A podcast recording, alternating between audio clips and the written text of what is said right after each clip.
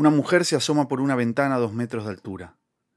Tensa los músculos, aprieta los dientes y salta. Tiene 26 años. Que todo salga bien, que todo salga bien, que, que todo el mundo cumpla su lugar, que no haya tiros. Este, dale compañeros que vamos y ya está. Vamos que nos vamos. Vamos que nos vamos y que salga todo bien. Desde la esquina llegan rumores de una celebración.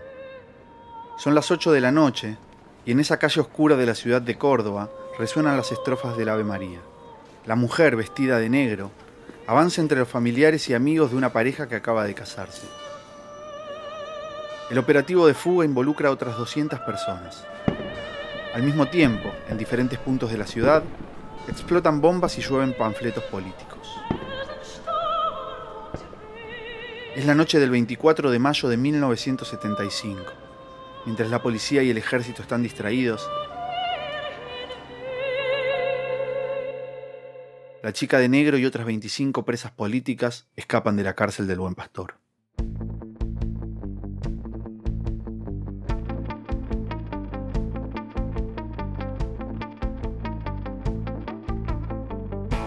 Desde el momento en que una persona cae presa, tiene un solo objetivo, escapar. Solo algunas lo logran.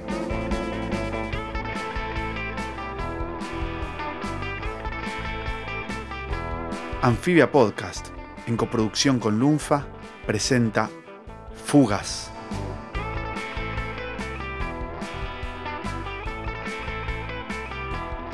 En este episodio, las ovejas descarriadas.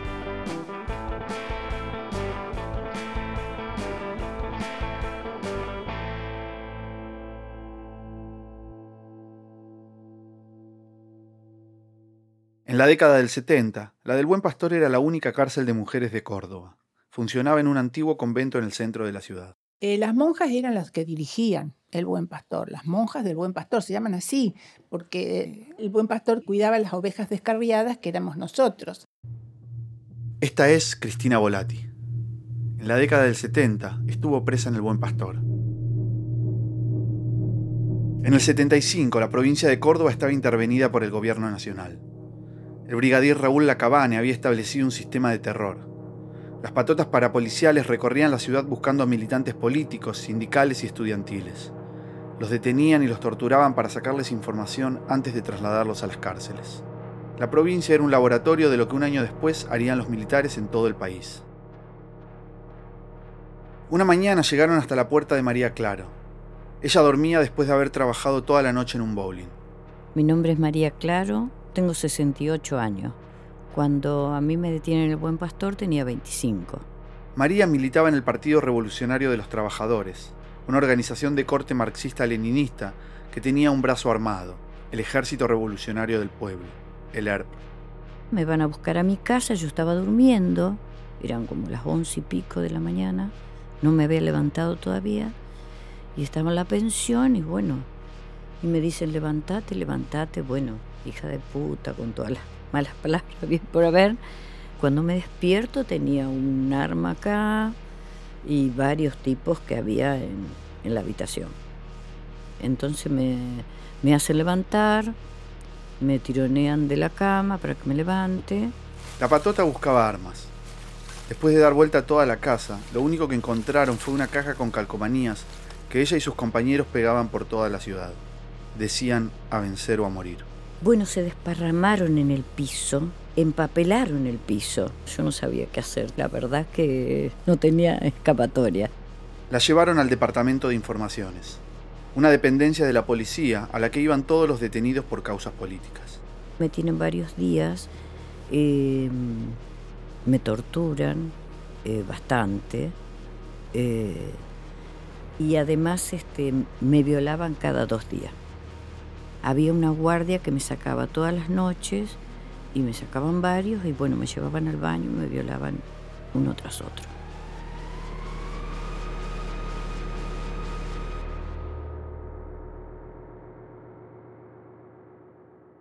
Después de varios días la trasladaron al Buen Pastor. La cárcel funcionaba en un antiguo convento de esa orden en el centro de Córdoba. A unos metros estaba la iglesia de los capuchinos. Las monjas estaban a cargo de la administración, un grupo de celadoras custodiaba a las detenidas y unos guardias armados controlaban el patio central desde los techos. El buen pastor era una cárcel donde había dos pabellones grandes en como una L era. En una parte estábamos un montón de compañeras con camas cuchetas, una cucheta al lado de la otra, con ventanales que daban un patio y unas rejas que se cerraban de noche y se abrían de día. En el otro pabellón haciendo L estaban las madres. Había madres con, con sus hijos. Una de esas madres era Cristina Volati. Me llamo Cristina Volati, soy ex militante del PRT, milité en la década del 70 en el PRT Cristina era una chica delgada y alta. Le decían la gringa. Había llegado al buen pastor unos meses antes que María. En esa época las presas políticas todavía eran pocas y estaban distribuidas en distintos pabellones. Ella llegó con Federico, su bebé de cuatro meses. A fines del 74, la política represiva en Córdoba se hizo más fuerte. Cada semana llegaban nuevas presas políticas al buen pastor. Las monjas decidieron agruparlas a todas en el ala derecha del convento. Había militantes de Montoneros, del ERP, del Frente Estudiantil. Frente al servicio penitenciario éramos una sola cosa, no teníamos diferencias. Nos organizábamos por lo general con delegadas y las delegadas eran elegidas por nosotros democráticamente, no había ninguna cosa que nos separara política o ideológicamente entre nosotros. Incluso había mujeres que no militaban políticamente, pero que estaban presas por estar casadas con dirigentes sindicales. Ahí en el patio bailábamos, jugábamos con los chicos, los chiquitos nos rotábamos cuidando a los chicos, este, porque por ahí una tenía una reunión, nos turnábamos para cambiarlo, nos turnábamos para lavar los pañales y bueno, por ahí nos encarañábamos más con uno o con otro. La cárcel se había convertido en otro frente de militancia. Las presas estudiaban, organizaban reuniones y acciones políticas porque nosotros seguíamos funcionando en la cárcel como, como afuera. Estábamos organizadas en grupos, en grupos de estudio, en grupos de trabajo manual. Por ahí nos juntábamos todas en rueda a hacer trabajo, a hacer artesanías, tejíamos, bordábamos, estudiábamos marxismo, estudiábamos a Lenin. Em, había compañeras, había muchas compañeras del PRT. Las monjas querían que las presas comunes aprendieran a coser o a hacer manualidades para mantenerlas entretenidas. Porque si no, no hacían nada, hacían diabluras como por ejemplo pintarle las uñas color rojo a todas las estatuas que encontraban. Trataban de tener una buena relación con las monjas. Íbamos a misa. Las monjas se le ocurrían hacer una especie de, qué sé yo, procesión con un santo en todo el pabellón. Allá íbamos nosotras a cantar y rezar con la monja no se sumaban a las ceremonias por convicción religiosa. Lo que querían era moverse con libertad por todo el penal para conocer su rutina. En esas recorridas conocieron la capilla, que tenía forma de cruz como todas las iglesias. Dos salas estaban reservadas para las presas y una para la gente del barrio que se sumaba a las misas. Una reja los separaba durante todo el ritual. Pero al momento de la comunión, la reja se levantaba y la puerta de salida quedaba a una corrida de distancia. Ahí, arrodilladas para recibir la hostia, descubrieron cómo escapar del penal.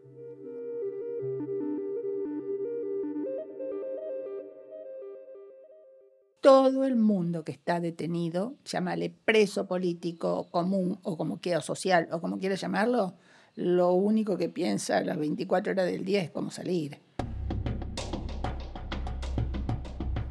Cristina y otras seis presas políticas del Buen Pastor comenzaron a planear su fuga a fines del 74.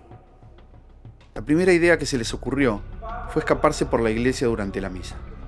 Llegamos a elaborar todo un código de señas y contraseñas con la gente que venía de afuera, con los compañeros que venían de afuera a misa, para nada más que para vernos y para ver que funcionara lo que nosotros planteábamos. Al poco tiempo abandonaron el plan. No tenían forma de contener al cura y a los monaguillos. Todo el tiempo pensaban otras maneras de escapar. Armaban y desarmaban planes mientras cuidaban a los chicos o hacían manualidades para que sus familias vendieran afuera del penal.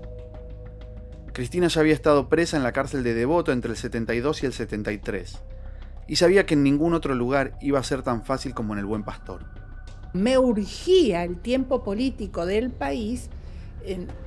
chicas, vamos, ¿no? Porque si no nos vamos de acá, nos llevan a Devoto, perdemos hasta la vuelta a la democracia, como efectivamente fue. Yo para mí era o nos fugamos de acá o no nos fugamos más en ningún lado. Estudiaron la arquitectura del penal. Descubrieron que la pared de una de las habitaciones donde dormían daba a la calle. 60 centímetros de ladrillo antiguo la separaban de la libertad. Entonces decidieron hacer un boquete. Lo marcamos, demarcamos los ladrillos, que eran ladrillos terribles, y con agujas de tejer rascamos, rascamos, rascamos. Llegamos a traspasar con la aguja de tejer hasta afuera. Guardaban los escombros adentro de los colchones. Los compañeros de afuera tenían que dejar un auto estacionado con una llave abajo de la alfombra. Lo habían acordado a través de las visitas. Eran seis compañeras y no podían escapar todas a pie. Decidieron esperar una noche de tormenta para que los truenos taparan los ruidos del boquete. Eligieron un día en el que el pronóstico anunciaba lluvia y truenos. Bueno, pues esa noche no llovió para nada. Estrellas preciosas y al día siguiente nos cayó un allanamiento de la federal. Era un operativo simultáneo en las tres cárceles de Córdoba, la penitenciaría de varones, el destacamento de encausados y el buen pastor. Los policías descubrieron el boquete. Cristina se preparó para lo peor. Yo decía ya, despidámonos, chicas, pongámonos ropa. Me acuerdo que nos pusimos tres, cuatro pulóveres, todos los que podíamos, era verano, pero todos los que podíamos, porque sospechaba que de ahí íbamos al avión y del avión a Devoto.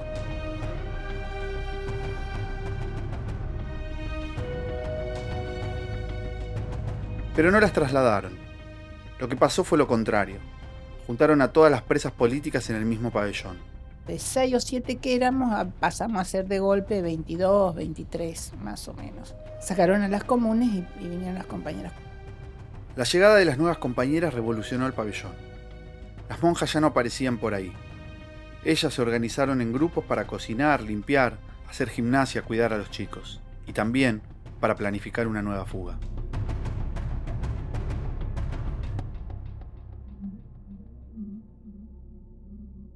En 1975 la situación de los presos y presas políticas en el país era desesperante. En la cárcel de Devoto las mujeres vivían hacinadas en el pabellón 49. Eran cientos de detenidas y muchas tenían hijos. Había piojos y hepatitis. Casi todas sufrían enfermedades de la piel. En otros penales la situación era similar. Los presos políticos de todo el país se organizaron para reclamar mejores condiciones. En realidad nosotros en el Buen Pastor vivíamos en, no sé, en el paraíso, ¿viste? Porque los familiares nos traían toda la comida que nosotros le pedíamos.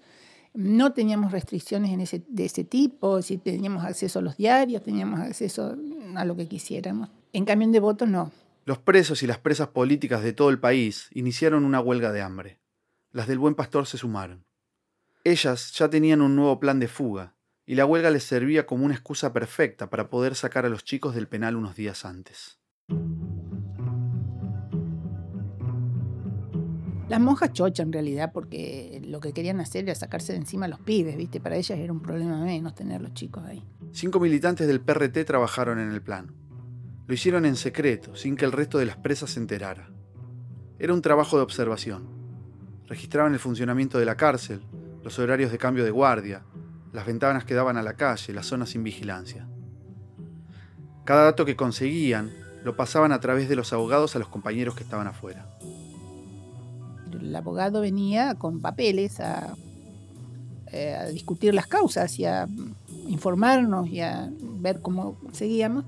Y se llevaban los papeles que nosotros le dábamos para fulano, para mengano, para algún compañero que a su vez después los pasaba a quien tenía que pasarlo. O usando los familiares para lo mismo. Es decir, e, esa era la forma de, comunicación, no teníamos otra. Pero bueno, de todos modos logramos tener un, un circuito de comunicaciones bastante permanente y fluido.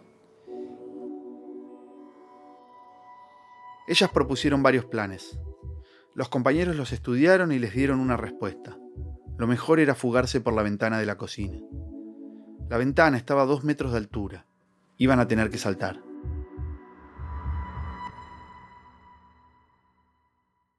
El plan tenía un problema, la guardia armada que vigilaba las presas desde el techo. Entonces lo que nosotros detectamos era que los guardias se reían mucho de, tanto de las pavadas que hacíamos nosotros y además se pasaban horas mirando a las comunes. Los viernes a la noche, los sábados a la noche, las monjas dejaban hasta las 12. Música, cuartetazo, no sé qué, este, minifalda, los guardias embelesados mirando a las comunes.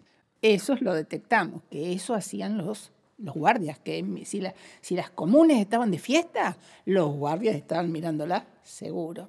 Por eso eligieron un sábado. Ese día había joda en el otro pabellón. El plan era simple. Unos minutos antes de las 8 de la noche, debían formar junto a la ventana.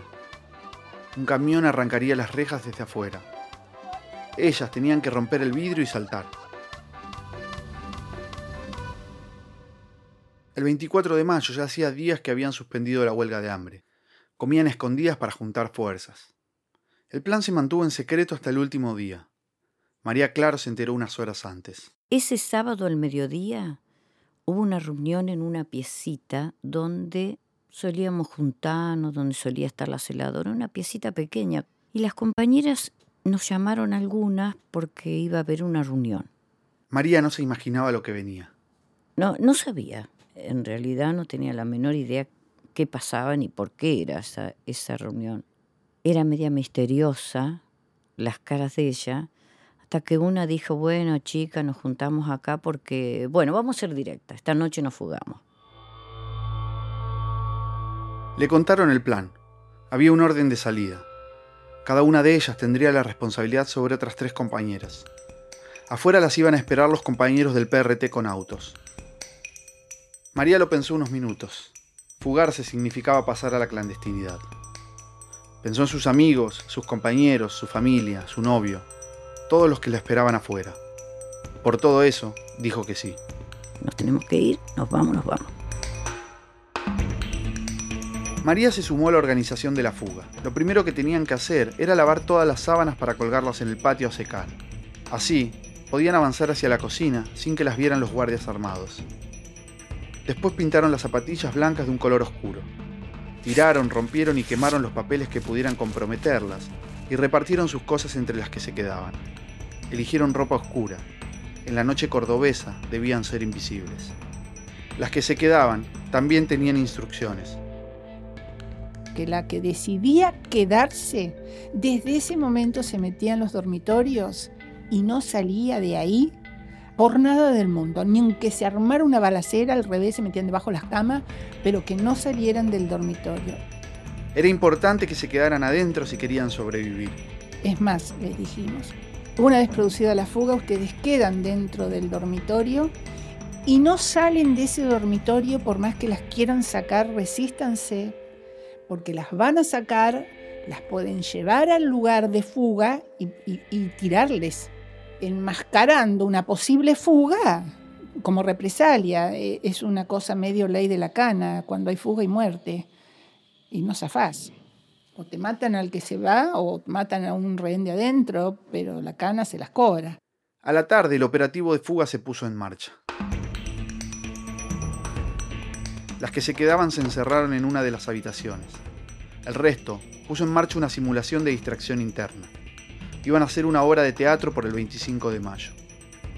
La cocina cerraba a las 8, pero con la excusa de la obra de teatro, pidieron que quedara abierta un rato más.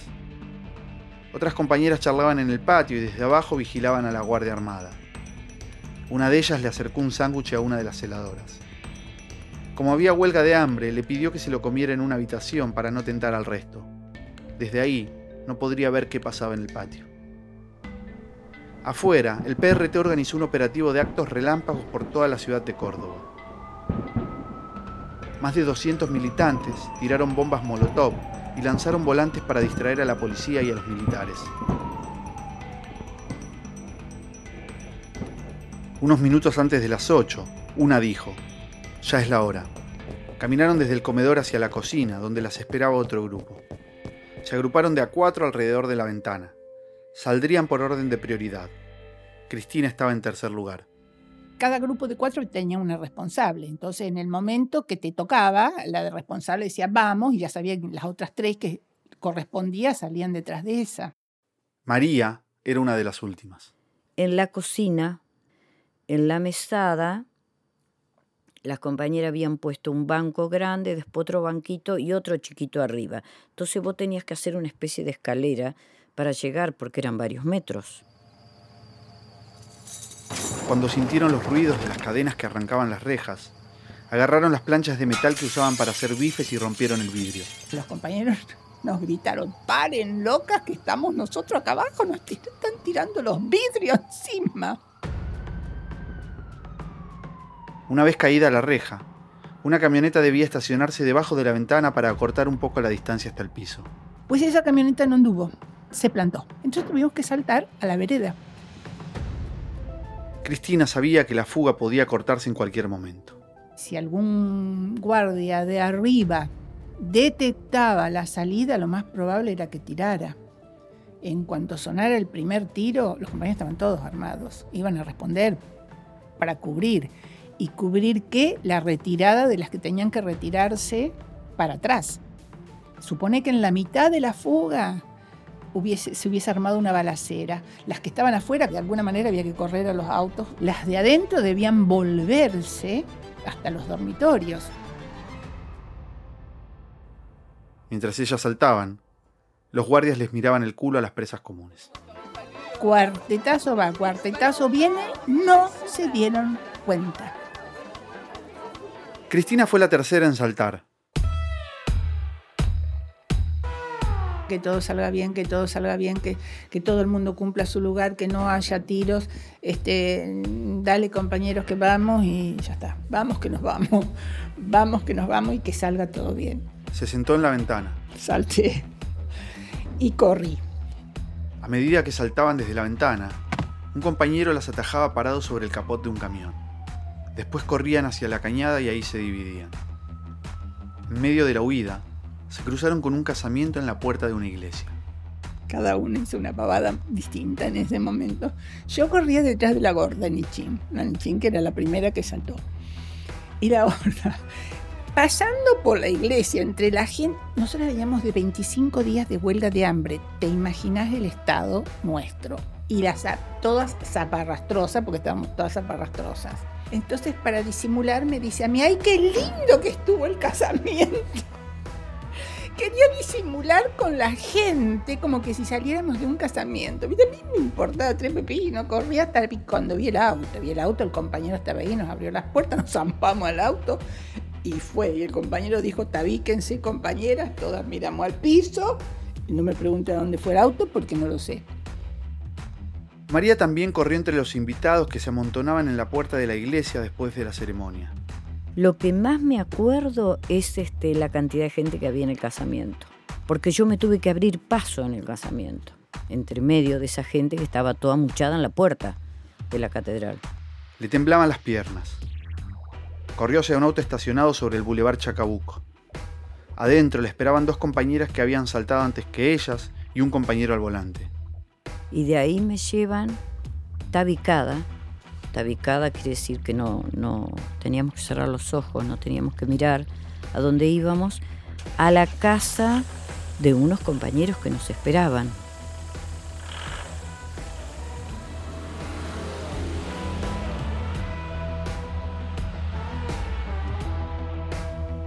Cuando la última presa saltó por la ventana del buen pastor, el pabellón quedó en silencio. Esa calma inusual para un sábado a la noche, llamó la atención de una de las celadoras, que empezó a tocar el silbato para traer a la guardia. Cuando llegaron, ya no quedaba nadie en la cocina. Las que habían quedado en el penal siguieron las instrucciones que les habían dado sus compañeras. Cuando llegó toda la patota mm, de la federal, la provincial, las intentaron sacar, con la excusa de que necesitaban dos testigos para que vayan a testiguar el lugar donde nos habíamos ido. Si aceptaban, morían ahí nomás, la fusilaban ahí nomás, haciéndolas partícipe de la fuga y como que ellos hubiesen actuado rápidamente. Todas se negaron a salir. En ese momento, las 26 fugadas viajaban en autos hacia diferentes puntos de la ciudad. Esa noche durmieron en casas de seguridad. Se hicieron documentos falsos, se cortaron y se tiñeron el pelo y se cambiaron de ropa. Pasar a la clandestinidad significaba dejar de ser ellas y empezar a vivir como si fueran otra persona. La noche del 24 de mayo de 1975, 26 mujeres se fugaron del Buen Pastor. Algunas se fueron al exilio. La mayoría fueron recapturadas en los meses siguientes. María Claro fue detenida en 1976 en Buenos Aires mientras viajaba en colectivo con su bebé y su suegra. Estuvo detenida en la cárcel de Devoto hasta 1982.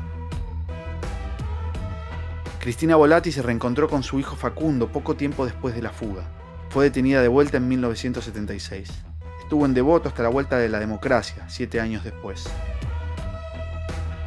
Nueve mujeres fueron asesinadas o desaparecidas durante la dictadura cívico-militar. La mayor de ellas tenía 33 años.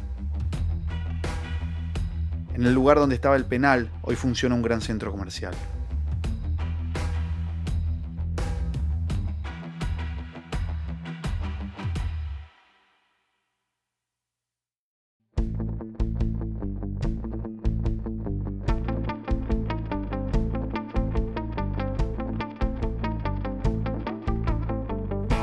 Fugas es una coproducción original de Amphibia Podcast y Lunfa.